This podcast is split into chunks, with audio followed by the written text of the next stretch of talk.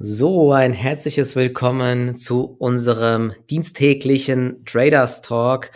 Ja, im Rahmen eines sehr, sehr verrückten Marktes. Freitag ging's aus dem Nichts dann crashartig nach unten durch die neue Omikron-Variante. Am Wochenende dann viele, viele Headlines. Man wusste nicht so genau, wo man dran ist. Es gab ja dann noch viele Meldungen, dass diese Verläufe wohl eher milde sind. Am Montag dann direkt äh, die Rebounds an den US-Börsen, auch deutlich, die Nasdaq ähm, deutlich im Plus.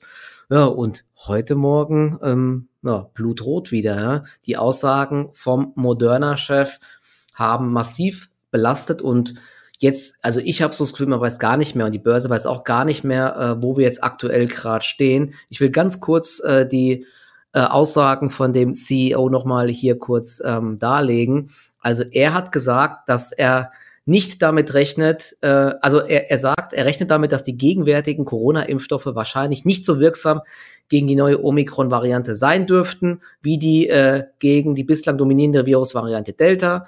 Von einer Wirksamkeit wie bei der Delta-Variante gehe ich derzeit nicht aus. Ich denke, es wird ein erheblicher Rückgang sein. Ich weiß nur nicht, wie viel, weil wir die Daten abwarten müssen. Puh, also das ist mal äh, sehr, sehr viel Unsicherheit, Marc. Oder wie siehst du das Ganze? Und vorab eine äh, Frage an dich. Sehen wir überhaupt jetzt noch eine Jahresend-Rallye dieses Jahr? Oha, Michi, mit so einer Frage konfrontierst du mich zum Opening. Puh, das ist krass. Also ich muss da mal ein bisschen ausholen, habe ich aus der Politik gelernt. Ja, genau. Im Endeffekt, wir sind wieder in eine Phase der Unsicherheit eingetreten. Ja, Omikron dominiert die Märkte und das Problem ist eben, es gibt keine fundierten Erkenntnisse zu Omikron und solange das so ist. Ich denke, das wird die nächsten ein bis zwei Wochen. Könnte wirklich so sein, dass es eben anhält. Ähm, ja, Börse mag eben keine Unsicherheit. Es ist schwierig, weil wir konnten ja gestern auch schon wieder am US-Markt sehen, was wir auch am Freitag sehen konnten am deutschen Markt. Der Markt beginnt eben zu differenzieren. Ja, und wir hatten gestern zum Beispiel diese Stärkeansätze an der Nasdaq, Tech-Sektor, zum mhm. einen Stay-at-Home-Aktien, ja, da wird natürlich wieder die Story gespielt, Corona-Profiteure und dann vor allem auch die Halbleiterwerte sind eben weiter gefragt, weil im Endeffekt Chips werden nach wie vor gebraucht. Und bei dem einen oder anderen Wert kann eben sein, hier ist weiterhin diese Jahresendrallye im Gange. Ja, es gibt ja weiterhin ganz gute Ansätze, eben in diesen genannten Sektoren, Branchen, Tech-Sektor, Halbleiterwerte. Aber am breiten Markt boah, ist schwierig. Ja, der Russell wurde heftigst abgeschmettert, ist im Endeffekt ein False Breakout. Unterm Strich muss man das jetzt klar bärisch werten, also Small und Mid Caps, die kleineren Werte. Da ist wenig zu holen, wenn man sich auch mal das Verhältnis anschaut. Gestern ähm, bezogen auf den kompletten US-Markt, Verhältnis neue Hochs, also neue 52 Wochen Hochs 400, nee, 61 an der Zahl, mhm. neue 52 Wochen Tiefs, 444. Ja, ja also wir krass, sehen weiterhin Wahnsinn. eine grottenschlechte Marktbreite. Wir hatten vergangene Woche im S&P 500 ja diesen fiesen False Breakout.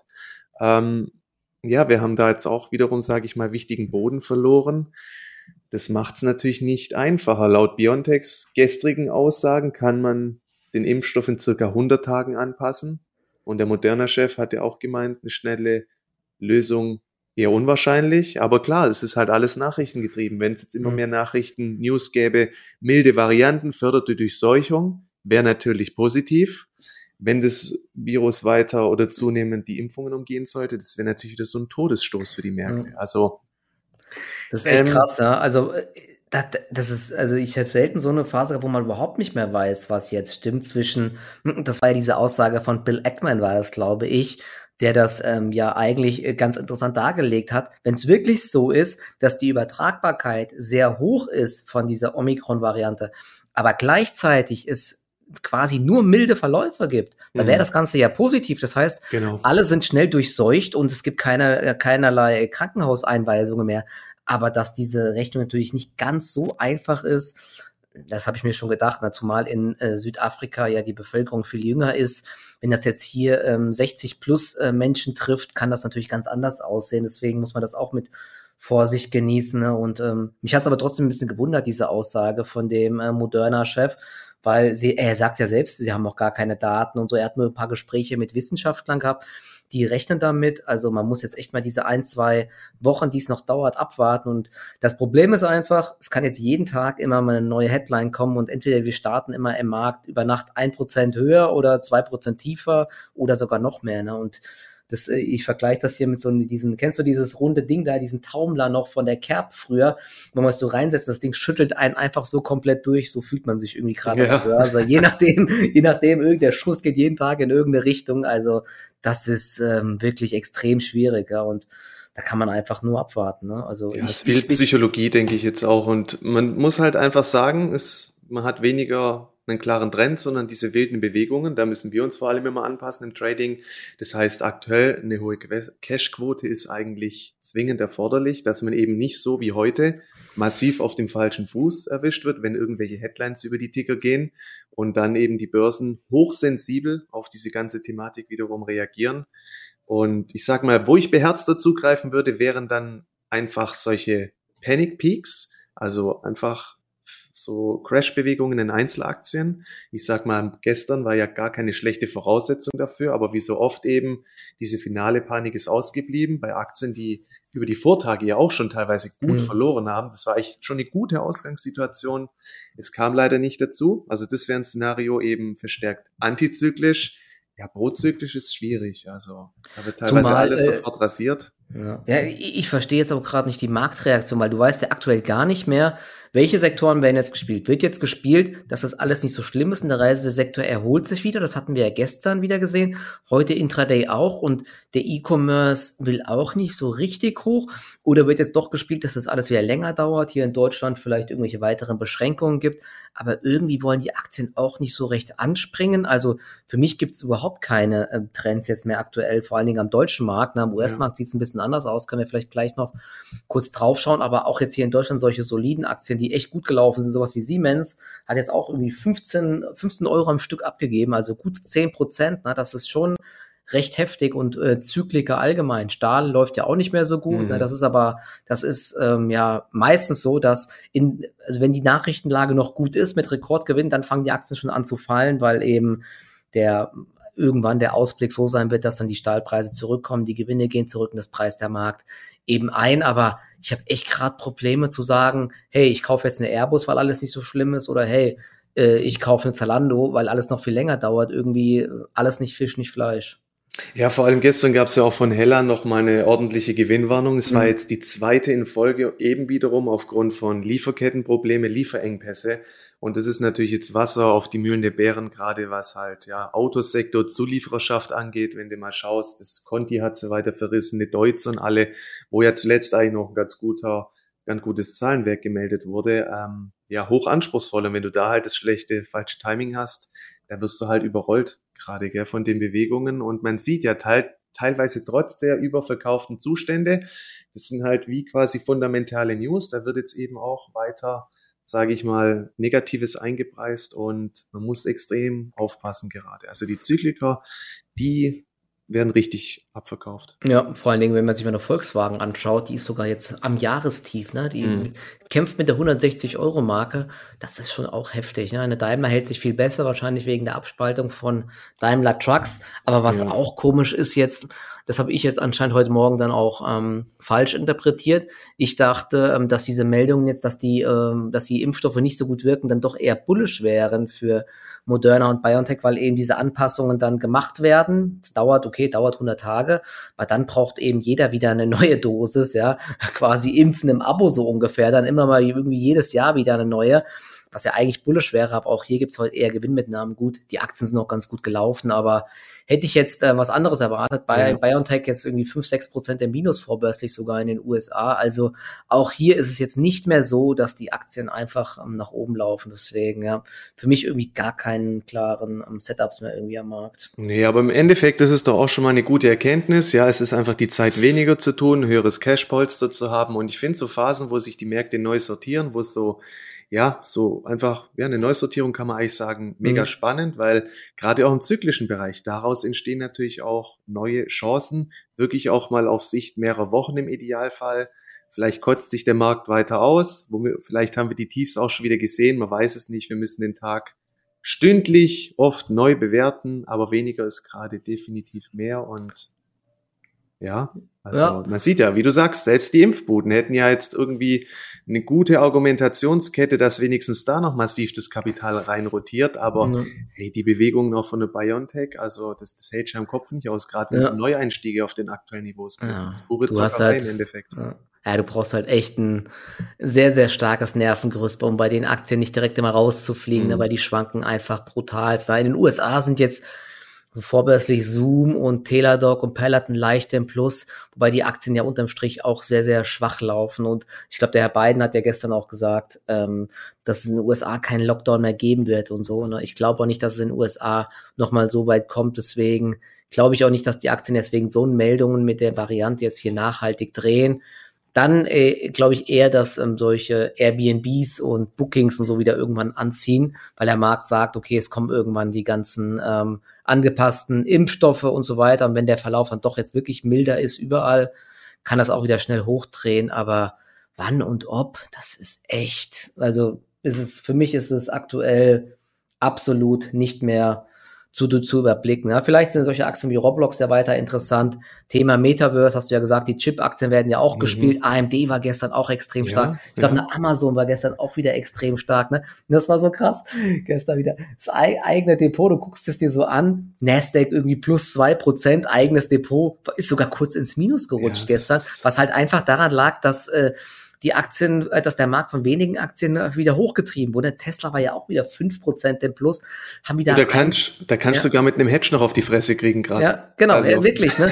Also wenn du aktuell nicht die richtigen Aktien im Depot hast, dann äh, zwei Prozent Nasdaq, du denkst, ey, geiler Tag, du guckst ins Depot. Ja. Uh, okay, doch nicht. Das ist echt, das ist wirklich der Wahnsinn. Aber gut, das, das hatten wir ja schon die letzte Zeit so der, der breite Markt ist echt eher schwach und vor allen Dingen mhm. auch sowas wie Alibaba, ich glaube, die haben, das ist wirklich unfassbar, ne? Die findet auch nicht so wirklich einen Boden, das bröckelt immer weiter ab einfach. Gut, jetzt wieder, das ist halt auch immer so krass, wie die asiatischen Märkte reagieren. Da gibt's einen Schlag in Hongkong direkt wieder mit zweieinhalb Prozent runter, wenn irgendwas in Sachen äh, neuen Varianten und so weiter kommt. Sie haben ja jetzt auch die Grenzen dicht gemacht äh, aus einigen Ländern, ich glaube auch aus Deutschland und so und Süd Südam Südafrika. Das kam nicht gut an. Und also dieses Jahr eine Drehung an den Märkten wird, glaube ich, schwer dort. Ne? Aber ich meine, Nasdaq hält sich eigentlich ganz gut. Ne? Wir haben jetzt ja. 13.20 Uhr und die Nasdaq, die, die, die US-Börsen, die zucken oft mit den Schultern. Ne? Nasdaq nur, nur minus 0,48 Prozent. Das ist jetzt auch nicht die Welt eigentlich. Wer weiß, wenn die ganzen großen Big Caps wieder ins Plus drehen nachher, was ja nicht unmöglich ist, dann ist wahrscheinlich sogar die Nasdaq wieder im Plus, aber trotzdem die breite Masse, schwierig eher. Ja. Ich meine, man muss sich auch bewusst machen, durch diese virusbedingte Unsicherheit könnte ja auch, sage ich mal, diese Thematik billiges Geld erstmal vorbei auch wieder ins Hintertreffen genau, geraten. Stimmt, und dann ja. auch wiederum die Zinsdebatte, ja, um steigende Zinsen. Den Ölpreis hat es ja letzte Woche auch gut wieder runtergeschlagen. Mhm. Das sind ja auch wiederum ähm, Argumente, die sprechen für den Gesamtmarkt. Wenn, stimmt, wenn du auch ja, mal schaust, ja, ja es gibt schon konstruktive Ansätze. Du hast mhm. Aktien mhm. genannt, Lucid Motors, eine Enphase, eine Trade Desk, ja, das sind mhm. Qualcomm. Lee, Lee Auto hatte auch gestern sehr gute Zahlen gemeldet. Ja. Ich weiß gar nicht, die kennt man hier, glaube ich, gar nicht. Die sind auch nur in den USA gelistet, aber das sind ja so chinesische Autobauer, die man echt ähm, auf der Liste haben sollte. Ich glaube auch über 200 Prozent Zuwachs jetzt gehabt im letzten Quartal, ähnlich wie die Speng-Aktie, die, die finde ich ja auch äh, ganz interessant. Die sind echt mega innovativ alle und damals, wie hießen nochmal diese ersten Autohersteller, die hier in Europa was probiert hatten, die wurden ja ausgelacht einfach. Aber jetzt diese neuen Startups wie NIO auch und so und die ganzen anderen, auch BYD und so, da gibt's ja viele mittlerweile. die sind auf jeden Fall ähm, technologisch nicht mehr hinten dran, so würde ich es mal sagen, ja. Und ähm, die fressen die Marktanteile gerade weg von äh, Volkswagen und so weiter in, in China. Und wenn die hier auf den Markt kommen in Europa, haben die, glaube ich, auch ganz gute Chancen. Ne? Die Autos, die sehen echt, sehen echt top aus. Die sind uh, massiv ausgestattet mit Technik. Deswegen finde ich auch ganz spannend. Die haben auf jeden Fall auch gute Zahlen gemeldet.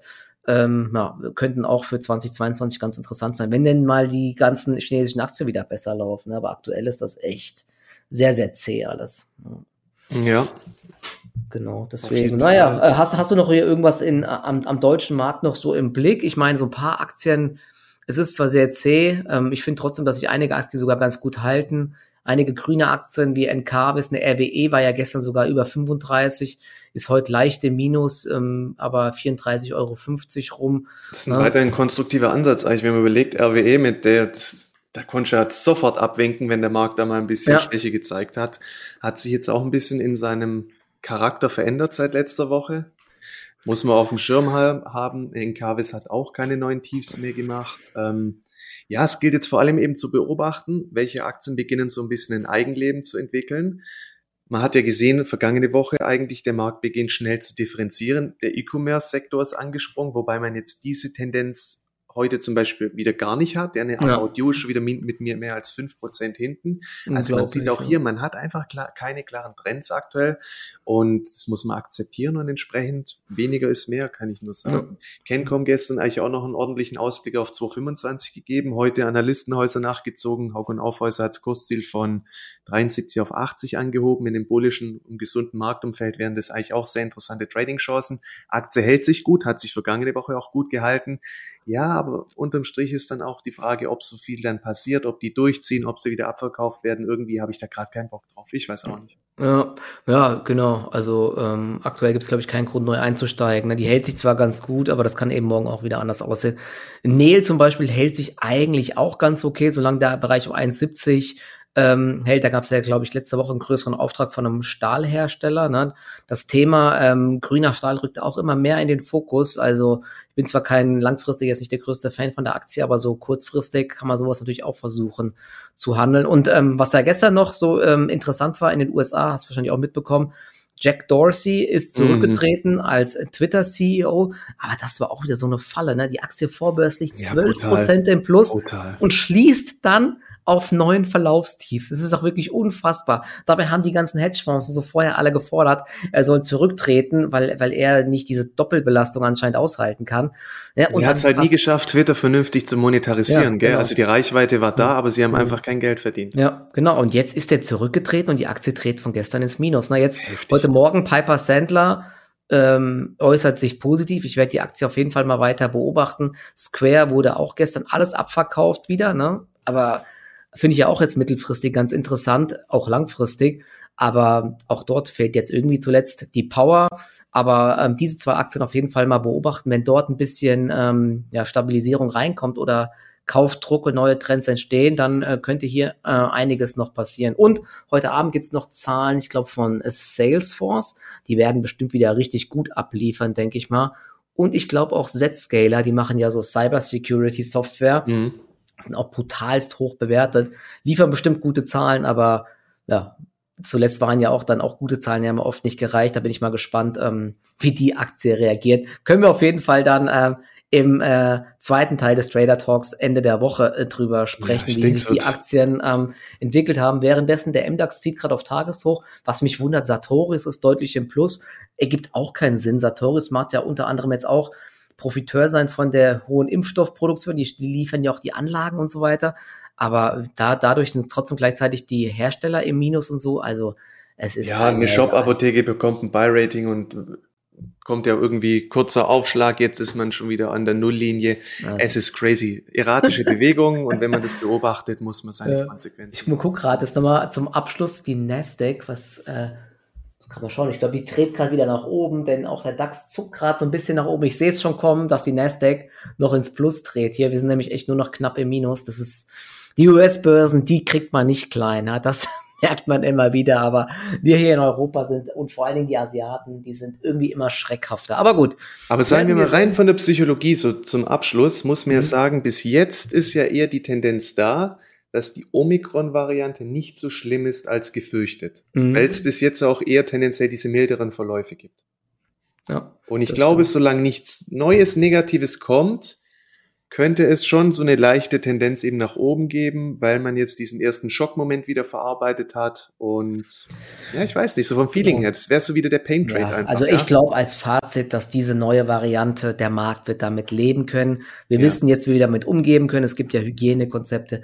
Es gibt schon diese Infrastruktur mit den Impfstoffen. Wir wissen, dass wir die Impfstoffe anpassen können. Also mit einem nachhaltigen Crash oder auch nur im Ansatz irgendwas wie äh, damals bei der ersten Welle, das wird so nicht sein. Es gibt ja auch viele Aussagen, dass diese ganzen Mutationen dass die sich immer weiter abschwächen im Endeffekt, weil ähm, ja, das ist immer bei Mutationen wohl so. Ich bin jetzt kein Wissenschaftler, aber das ist wohl immer so und ähm, dementsprechend ähm, auch die Reaktion der Börse werden jetzt, die sieht man ja auch, die werden ja auch immer geringer einfach. Deswegen bin ich da langfristig ja auch weiter positiv gestimmt. Aber ob jetzt noch eine Jahresendrallye kommt, da fehlt mir aktuell ehrlich gesagt die Fantasie. Aber damit können wir jetzt auch abschließen. Ja, die und Frage hatten wir am Anfang. Das Restrisiko oder das größte Risiko ist halt auch, sagen wir mal auch Bezug auf Deutschland und Europa, dass es halt die Politik noch irgendwo verkackt. Ja. ja. Wenn jetzt halt irgendwie wieder krasse Lockdowns ausgerufen werden und mit entsprechenden Folgekonsequenzen. Also dieses Risikopotenzial schlummert halt und entsprechend, ja, ist die Frage. Also sagst du dann äh, Jahresendrallye eher nein?